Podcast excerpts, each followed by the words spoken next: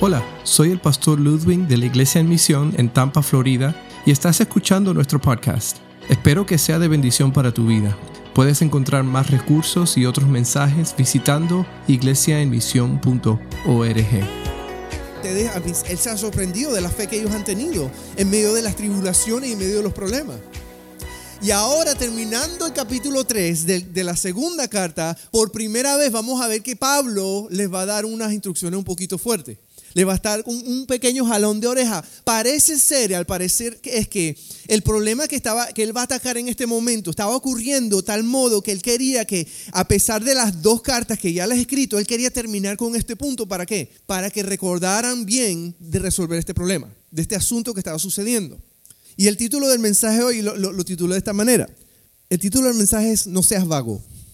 Sabemos que es un vago, ¿no? Y Pablo está diciéndole, y el título es No seas vago, no seas un vago.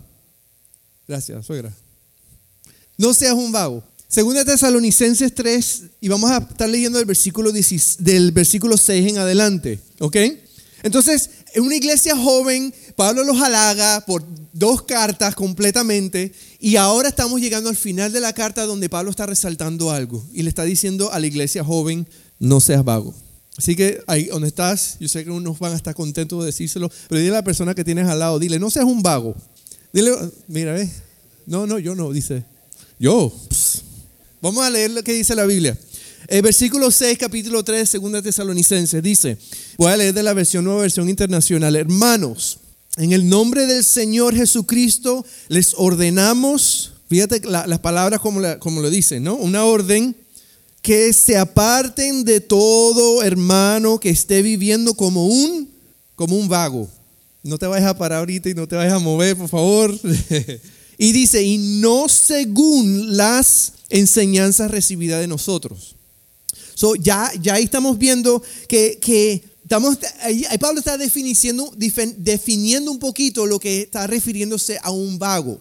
Particularmente está, podemos decir que él está hablando de un vago, de aquel que hace las cosas no como se le están diciendo. Porque a veces los vagos, una de las, de las cosas de los vagos es que hacen las cosas como mejor les parezca para sacar su propio beneficio.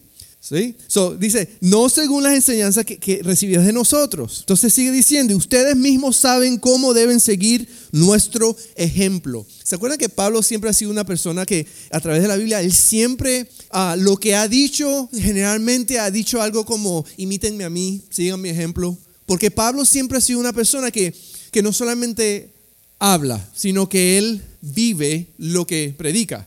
Generalmente esas son las personas que nos gustan, ¿verdad? Que, que, que, no solamente se paran ahí, ¿sabes? Como los políticos, se ponen a decir cosas, pero no hacen nada. ¿eh? Es, y, y cada, cada, cuatro años en este país, pues siempre tenemos gente que se levanta y dicen, yo voy a hacer esto y aquello, ¿ok? Y cuando llega a la presidencia nunca hacen nada, ¿no? Es como típico. Pablo está diciendo, en otras palabras, yo no soy así, mírenme. Y que mis acciones, como coinciden con mis palabras, entonces soy un ejemplo para ustedes. So, imítenme. Sigan nuestro ejemplo. Dice, nosotros no vivimos como ociosos entre ustedes. Ahora, si estuviesen viviendo como ociosos, yo creo que no pudiese haber dicho esto. Pero él dice, nosotros no hemos vivido como ociosos. Dice, um, ni, como, ni comimos el pan de nadie sin pagarlo. Al contrario, día y noche trabajamos arduamente y sin descanso para no ser una carga a ninguno de ustedes. Y lo hicimos así no porque no tuviéramos derecho a tal ayuda, sino para darles buen ejemplo. Porque incluso cuando estábamos con ustedes, les ordenamos el que no quiera trabajar, que tampoco coma. ¿Cómo definimos nosotros la, pereza o la vagancia? Encontré una definición, a ver si nos gusta un poquito, pero dice, la definición que encontré dice, la pereza es la negligencia, astenia, tedio o descuido en realizar actividades. ¿Ok? En la religión cristiana clasifica la pereza como tal vez un pecado capital, ya que genera otros pecados. Antes, antes se llamaba asedi, asedia, ¿sí? O asidia, parecen nombre bíblico, asidia y no, no son. ¿Ah? Desidia, ok, lo escribí mal, desidia.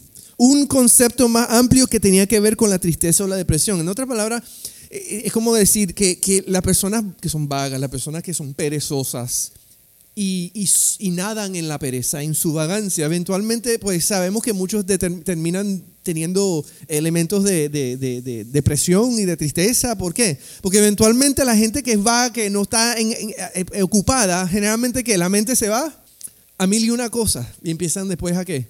A quejarse de por qué yo no. Y, hemos visto casos y podemos imaginarnos casos así, que llegan a un momento, en un punto que han estado tan vagos o crecen en un ambiente donde no han sido disciplinados, no tienen disciplina y, y eventualmente empiezan que comparándose con la gente y dicen porque yo no, porque yo no, porque eres un vago, es simplemente. Por eso no queremos, no queremos criar vagos, ¿verdad? Por eso es importante en la casa eh, eh, darle a los hijos que, cosas que hacer. Limpia el piso, eh, barre, arregla tu cuarto. No queremos vagos, ¿verdad? Especialmente si tienen 30 años y, siguen en la casa y sin limpiar. eh, Esos son tremendos vagos, es otra categoría. Tremendos vagos, ¿verdad? So, entendemos bien el concepto porque no queremos, queremos gente, y, es un concepto que nosotros utilizamos mucho en la familia, en la crianza, ¿verdad? ¿Qué queremos? Tener hijos productivos en la sociedad, ¿verdad? Nosotros desde chiquitos le hemos dicho a nuestros hijos, ¿qué quieres ser? Ah, You know, porque que esperamos hoy día que- que empiecen a definir lo que quieren hacer. ¿Qué quieres hacer cuando crezcas? ¿Qué quieres hacer cuando crezcas? ¿Qué quieres hacer cuando crezcas? Este, este está empeñado y, está convencido que, quiere, ya tiene su profesión, ya tiene en mente. So, tratamos de guiarle su vida para que cumplan su sueño. Yo, mi hija quiere ser veterinaria, pero yo quiero que sea doctora, así que estoy tratando, trabajando ahí un poquito. Este, pero queremos que logren su sueño, queremos que tengan en mente que en la vida tienen que ser productivos, tienen que proveer. ¿Por qué? Porque como Pablo lo dice, eso es parte de ser un cristiano de poder cuidar de ti mismo, poder eh, eh, eh, proveer para tus necesidades, es más, al punto de que puedes también bendecir a otros. Ser productivo. So, Pablo da una advertencia aquí, ¿ok? Y empezando en estos versículos, estamos viendo la primera advertencia. Y la primera advertencia es, no te asocies con gente floja. No te asocies con gente floja, ¿verdad? Como dice el dicho, mira con quién andas y te diré quién eres. No, no, no, pero yo no soy así. Eventualmente, ¿qué pasa? ¿Por qué decimos eso? Porque eventualmente nos empezamos a agarrar las mañas de, las, de, de aquellas personas que, que- no, las malas costumbres se pegan, como dicen, ¿no? La- las malas costumbres empiezan a pegarse.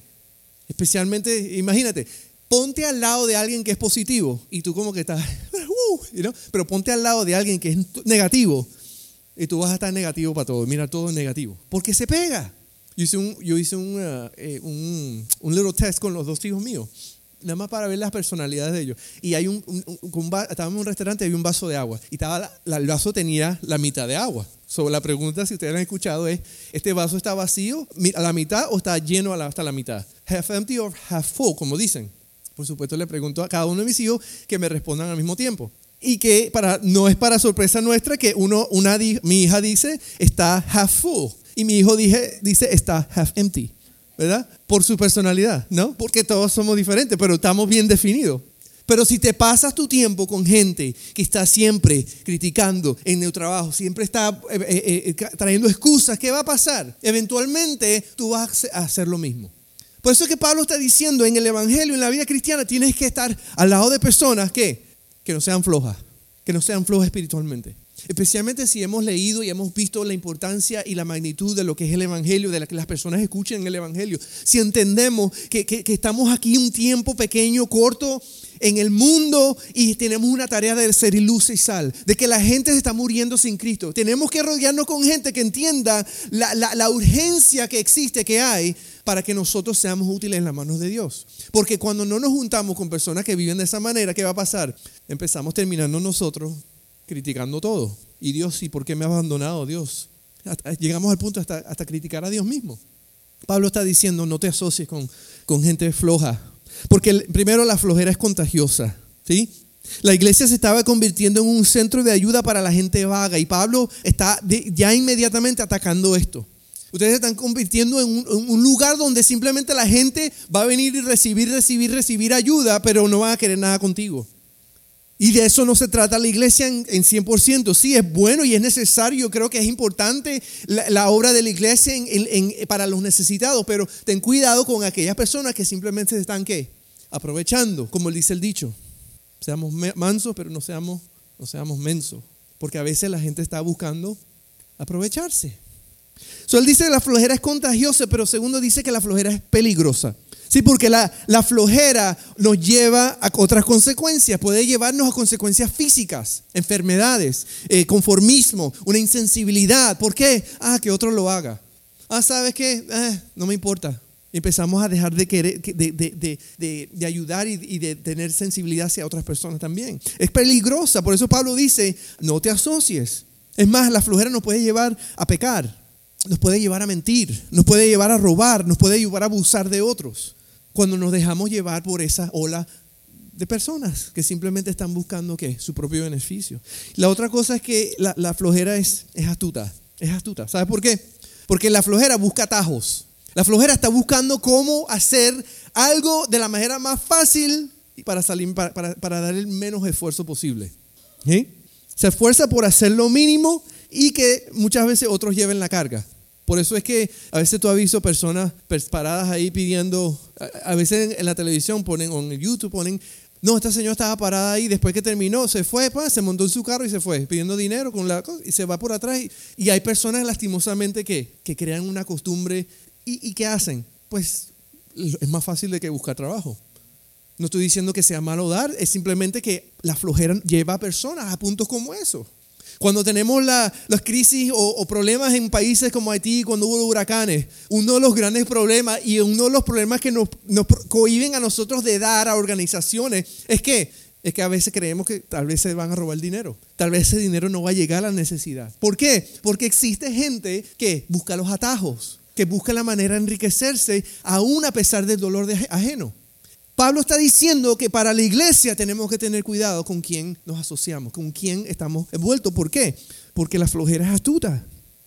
Escuché una vez una historia de una pareja que estaba en una cabaña, una cabaña y, la esposa, estaban sentados frente a la, fogata, al fuego ahí, y dice a la esposa, yo creo que está lloviendo, y le dice al esposo, este, mi amor, anda a chequear a ver si está lloviendo. Y él dice, no, ¿sabes qué? Déjame llamar al perro, para ver si el perro está mojado. porque quieren atajos, ¿no? Entonces está diciendo, tenemos que entender que la flojera es astuta porque a veces está buscando, queremos que buscar resultados, pero haciendo que otros hagan el trabajo. Proverbios 6:6 dice, perezoso sigue el ejemplo de la hormiga. Mira lo que hace y aprende de ella. La hormiga no tiene quien la mande, ni jefe ni líder. Sin embargo, durante el verano reúne todo su alimento, guarda su comida en la cosecha Perezoso, ¿cuánto tiempo permaneceréis allí acostado? ¿Cuánto te levantarás? El perezoso dice, necesito una siesta, me acostaré por un rato.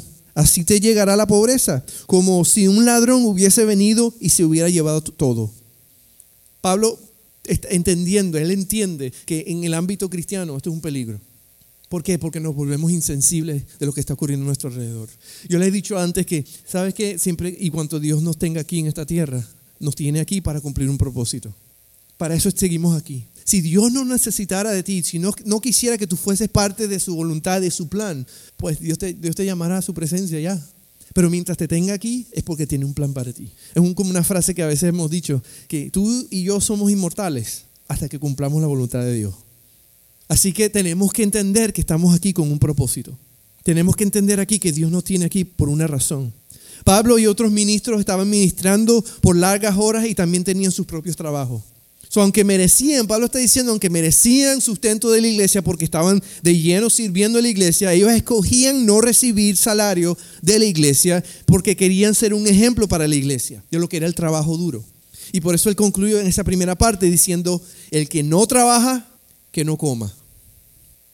El que no trabaja, que no coma. Versículo 11. Dice, nos hemos enterado de que entre ustedes hay algunos que andan de vagos, sin trabajar en nada, y que solo se meten en lo que no les importa. So, primero él dice, no te asocies con la gente floja, pero segundo él dice, no seas un vago. Lo que es el título de nuestro mensaje, no seas un vago. ¿Sí? Un flojo no quiere trabajar o ser productivo. Un vago se ocupa en las cosas que no tienen valor para evitar hacer las cosas importantes o productivas. Hay un, psicólogo terapéutico, se, llama, se llamaba Kalman Glantz, que dijo, la vagancia se hizo posible cuando se comenzó a planear para el futuro. ¿Qué es lo que está diciendo Pablo entonces? No seas un vago. ¿Cómo? Bueno, primero utiliza bien tu tiempo. Eso es lo que está diciendo. Utiliza bien tu tiempo. Tenemos bastantes versículos referentes a eso, ¿verdad? Versículo que dice, predica tiempo y fuera de tiempo. O sea, aprovecha todo el tiempo, ¿verdad? Hay otros que dicen, en Eclesiastés hay un capítulo que habla de que el tiempo, ¿sí? Todo, ¿verdad? Haz todo, todo lo bueno delante, debajo del sol. Dice, hay tiempo para esto, hay tiempo para aquello. Todo tiene su tiempo. ¿Verdad? Tenemos otros versículos que hablan, no dejes para mañana lo que puedes hacer. No, eso no dice la Biblia. Ah, ok. Ves a versículo, a ver si... Dice otro, uno sí dice, cada día, hay uno que dice, sí, cada día traiga de su propia afán. tenemos muchas expresiones, tenemos muchos versículos, tenemos muchas expresiones que nos indican, que nos enseñan que el tiempo, ¿qué? El tiempo es corto, el tiempo es de valor, tenemos que aprovechar el tiempo, bien el tiempo. Tenemos que. So, Pablo está diciendo, utiliza bien tu tiempo. Utiliza bien tu tiempo, invierte bien en tu tiempo, porque el tiempo es algo que nosotros no vamos a recibir de regreso. No lo vamos a recibir para atrás. Segunda cosa que le dice en cuanto a, no ser un vago. ¿Por qué no hay que ser un vago? Porque debes ocuparte de tus asuntos. Si Pablo advierte que la vagancia nos lleva a entrometernos en la vida de los demás. Cuando estamos tan desenfocados en, nuestra responsabilidad, ¿qué tenemos? Tenemos mucho tiempo disponible. Y cuando tenemos mucho tiempo disponible, ¿qué, qué empezamos a hacer? Empezamos a ver la vida de los demás, ¿verdad? Y, lo, irónico, ¿no? De, esto, de estos shows que, que, ahora hay en televisión de reality, ¿no? Y, y, simplemente ver la vida de cómo otras, otras mujeres de, no sé qué viven su vida. Y la gente que está viendo un show de la vida de cómo otras viven su vida, están todo el tiempo, ¿qué? Hablando de la vida de ellas y criticándole cómo viven su vida en televisión, pero ¿qué? Pero nos gusta el entretenimiento, ¿verdad? Porque estamos hablando de la vida, de cómo las ricas viven su vida y qué horrible viven su vida, pero nosotros pasamos el tiempo viviéndolas, viviendo su vida. Es una, es una cosa, porque a veces cuando estamos desocupados, nuestra mente entonces, ¿qué empieza a hacer? Empieza a buscar a quién criticar, empieza a buscar a quién, a quién you know, analizar o a quién cuestionar, porque es así, así somos nosotros. Si la vagancia lleva a resaltar los problemas de otro y no de uno mismo. Ah, pero por lo menos yo no soy así. Pero mira cómo está. Mira, mira, mira cómo le habló a la esposa. Y no nos estamos dando. Hay un versículo que sí habla de qué. En vez de, antes de mirar la paja, no, la, piedra en el ojo, de tu, mira la paja en tu propio ojo, ¿no es así? La hoja, la paja en el ojo, mira tu piedra en el, tu viga. Ya, ya, ya, tu viga. Si una piedra no tiene ojo, lo que tiene es piedra por ojo. So, él dice, él dice, ocupa tu tiempo y ocúpate de tus asuntos. No seas un vago. Porque la vagancia entonces nos hace que desenfocarnos de nuestros problemas, de nuestros asuntos, de nuestras cosas y empezar a enfocarnos en los demás y en sus problemas. Versículo 12 entonces dice, a tales personas les ordenamos y exhortamos en el Señor Jesucristo que tranquilamente se pongan a trabajar para ganarse la vida. dejen de ser vagos.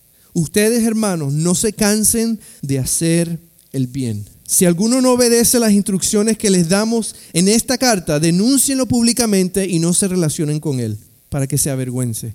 Sin embargo, no lo tengan por enemigo, sino amonéstenlo como hermano. So, Pablo entonces nos está diciendo, primero no te asocies con gente floja. Número dos dice, no, no seas un vago. Pero tercero dice, no se cansen de hacer lo bueno. No se cansen de hacer lo bueno. Primero, dice, no, no te dejes vencer. No podemos pensar, como dice la frase en inglés, eh, traducida, dice, si no lo puedo vencer, me uno a ellos. No, no, esa no, es la, esa no es la mentalidad. La mentalidad es que no me puedo dejar por vencido, ¿verdad? No puedo dejar de hacer lo bueno. Pablo está diciendo, no te asocies con ellos, pero, pero tampoco los trates como enemigos. Está hablándole a la iglesia, está hablando a los que estaban participando, los que estaban envueltos y le está diciendo, aunque sean vagos, que no quieran, tú no, sea, tú no hagas eso, no te asocias, no seas vago, pero tampoco lo trates como un enemigo. ¿Por qué? Porque Pablo está, entiende la importancia, tal cual como él lo ha sido, de ser el ejemplo. Pablo entiende que por lo menos trátalo como un hermano. ¿Cómo tratas a tu hermano? ¿Cómo tratarías a tu hermano en esta situación? ¿Sí? Pues llámale la atención. Pablo, Pablo es uno de los que a veces, a veces hemos escuchado la frase, oh, no juzgues a nadie, no juzgues a nadie. Sí, en realidad eso aplica cuando estamos hablando como cristianos, hablando del mundo. No, no debemos juzgar el mundo. ¿Por qué? Porque el mundo está en tinieblas, está en oscuridad, no sabe. Pero Pablo sí, sí llama la atención cuando se refiere a los hermanos y a la gente en la fe. Ahí sí dice, así, júzgalo. ¿Por qué? Llámale la atención. ¿Por qué? Porque él, teniendo la fe, teniendo a Jesucristo, debe corregir. Porque acuérdate que al fin y al cabo debemos ser ejemplos. So, cuando hablamos de juzgar, así a veces sí aplica en nuestro caso como hermanos, como familia en la fe. Sí tengo que llamarte la atención. ¿Por qué? Porque tú eres mi hermano. Pero si tú no tuvieras nada que ver con Dios, si no tuvieras nada que ver con Jesucristo, pues lastimosamente no hay nada que pueda hacer hasta que entiendas la verdad en Cristo. Y puedas tener la fuerza en Cristo Jesús, por su Espíritu Santo, de que tu vida sea transformada. Pero para los creyentes eso es otra historia. So, Pablo está diciendo, llámales la atención. Trátalos como hermanos, no los trates como enemigos, no los patees, no los expulses, sino que trátalos como hermanos. Y, es implícito entender que como tú trates a tu hermana es, que tú, tú, lo haces en amor. Tú lo haces en amor. Eso dice, no te dejes vencer, pero dice, trátalo como un hermanos. Tengo dos hijos que están en la época de preadolescencia. Mm. Y eh, yo, yo a veces escuchaba personas cuando hablaban de hijos que llegaban a esa edad ya y, decían, no, que ahora se pasan peleando todo el tiempo por todo. No me toques, mm, me está mirando, mm, no me mire, no, se ponen a pelear por todo. Y ya estoy, ya, ya como que está empezando a surgir esto en estos dos. No voy a decir los nombres. Y, es interesante porque están ahí, o están sentados y de repente escuchamos, papá, me está mirando. Como si tuviera un láser en los ojos, ¿verdad? Ah, no me mire, me respiró, me echó aire, ah, me, me, partió el alma porque me tocó, ¿sabe? Me, me, va una enfermedad encima cuando me toca. La preadolescencia, ¿no? Como, como, como está ahora, eh, que cualquier cosita se ponen a discutir por volvería, ¿no?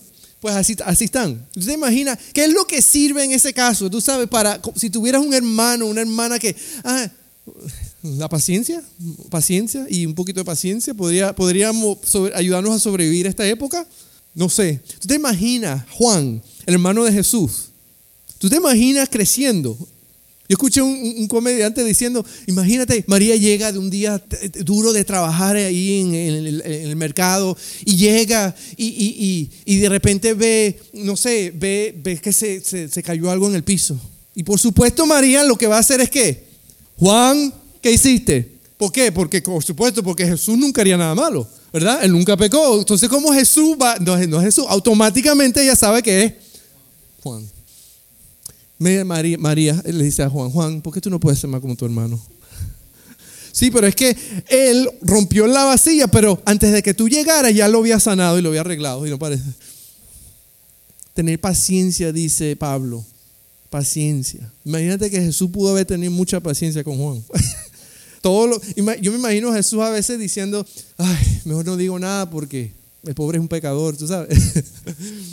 Metiste en la pata, Juan. Ay, cállate Jesús, ya yo sé. ¿Sabes? Son hermanos. Jesús tuvo que tener mucha paciencia con su hermano. Imagínate en la adolescencia.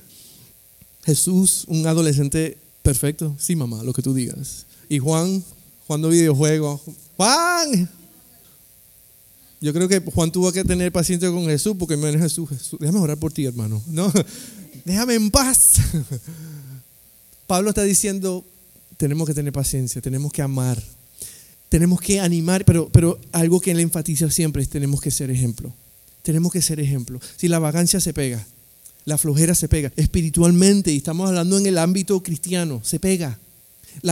yo creo que la palabra que más me viene a la mente cuando hablamos de esta situación en la iglesia es la comodidad.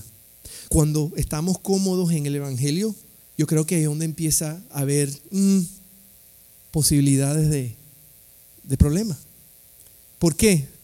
Porque seguimos en un mundo caído, seguimos un mundo donde estamos rodeados de personas que necesitan de Él. Y cuando yo estoy cómodo, estoy más interesado en cómo yo estoy, en que cómo la gente está, cómo su, su vida espiritual está, cómo su eternidad está. Y Pablo, Pablo como que, yo creo que Pablo, si tú ves la, la vida de Pablo, Pablo como que siempre estuvo no, no descansando en sí, sino como que estuvo siempre en movimiento porque su interés era que las personas escuchasen el Evangelio, que nunca cesara, que cualquier oportunidad. Y ese fue el testimonio y esa fue la palabra y esa fue la vida que él siempre vivió. De aprovechar bien el tiempo, cada momento, cada instante, estar atento a lo que el Espíritu Santo me ponga adelante. ¿Por qué? Porque él entendía que, que el día que vamos a descansar es el día que o morimos o nos vamos con el Señor. O las dos cosas, por supuesto.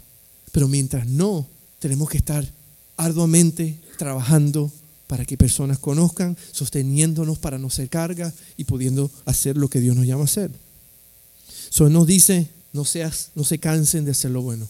Sí, a veces se nos, quiere, nos queremos pegar con, esa nos pega, ¿verdad? Pero Pablo está diciendo, levántate y sigue adelante, no, no, no te detengas. No te asocies con gente floja, no seas un vago, pero no te canses de hacer lo bueno.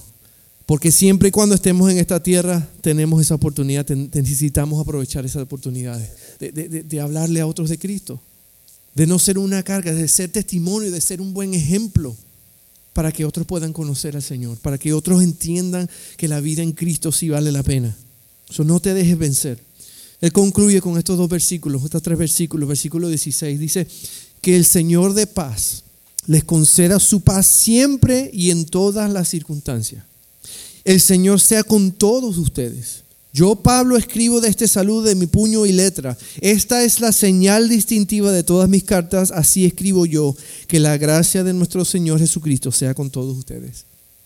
Pablo duró dos cartas animándoles, dos cartas exaltándoles, resaltando la fe de ellos en medio de la persecución. Se toma unos versículos para, para darle una advertencia, pero él termina otra vez diciéndole, ánimo, que Dios esté con ustedes, que siga con ustedes. No se dejen desanimar, no, se, no dejen de trabajar, sigan, sigan adelante. Una iglesia que, que, aunque era joven, era una iglesia de ejemplo. Tal como Pablo fue de ejemplo para ellos, ellos son de ejemplo para nosotros. Que hasta el día de hoy seguimos leyendo sobre ellos. Cuando hablamos de, de la vagancia espiritual, estamos, estamos entendiendo que que un cristiano, un creyente, pues debe estar trabajando. Trabajando, sirviendo al Señor, buscando las maneras de ser útil para el Señor. Yo creo que uno de los problemas hoy día que tenemos en las iglesias es que hemos, hemos dañado el concepto de trabajar o el ministerio porque hemos designado el ministerio a simplemente a los que son pagos o los, que, los profesionales, los que reciben el sueldo. Y hemos dañado un poquito esa idea de lo que es ser ministros. La Biblia dice que todos somos ministros y que porque somos ministros estamos llamados a llevar las buenas nuevas a todo, a todo lugar. No es la función del que se para, no es la función de que se llama el título de pastor o el pastor de esto o el maestro, es la función del cuerpo.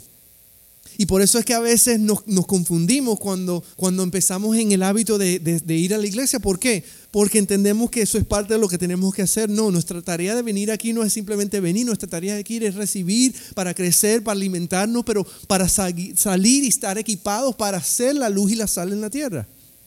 Y a veces yo creo que como iglesia hemos nosotros mismos convertido la iglesia en lo que Pablo estaba tratando de atacar en un lugar donde la vagancia simplemente está a flote, donde tú puedes venir a ser un vago, porque te vamos a dar comida, te vamos a hacerte sentir bien y nos vemos el próximo domingo.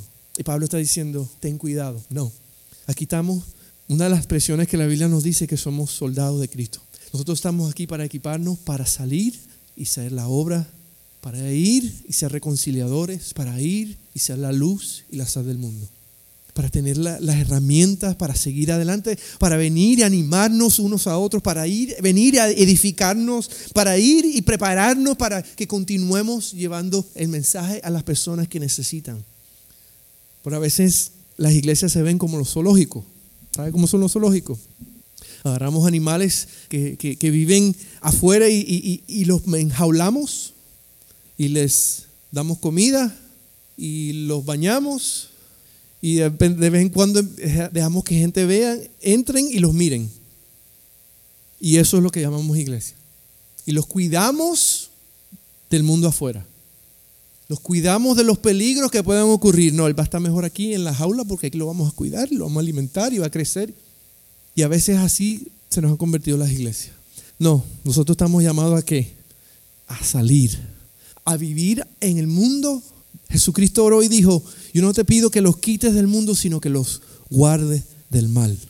Porque estamos en un mundo donde hay personas, donde hay una población que está caída, que no tiene a Cristo, que no tiene esperanza, que está ciega en sus pecados, pero Cristo vino a liberarlos. Cristo vino a romper las cadenas, Cristo vino a darle vista al ciego. ¿Para qué? Para que procedan, para que tengan una eternidad con Él, para que pasen la eternidad con Jesucristo, pero mientras tanto, que, que proclamen al Señor, que proclamen las buenas nuevas de salvación.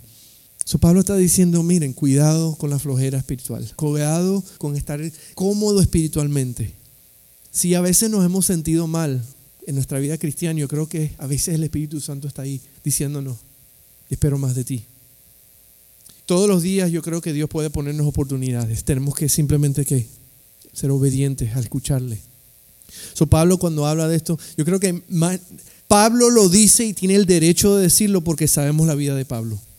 Pablo vivió, Pablo fue encarcelado y aún en la cárcel escribía cartas. Pablo fue apedreado, fue golpeado, pero él se levantaba y seguía predicando. Por eso él tenía el derecho de decir, sigan mi ejemplo.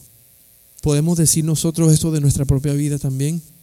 Tenemos la capacidad de hacerlo, pero debemos empezar nosotros entendiendo que Dios no tiene que ir con un, propósito. Seamos obedientes a Él. No, dejamos de, no, no nos conformamos con simplemente recibir bendiciones de Dios. Entendamos que Dios nos bendice para ser de bendición a otros.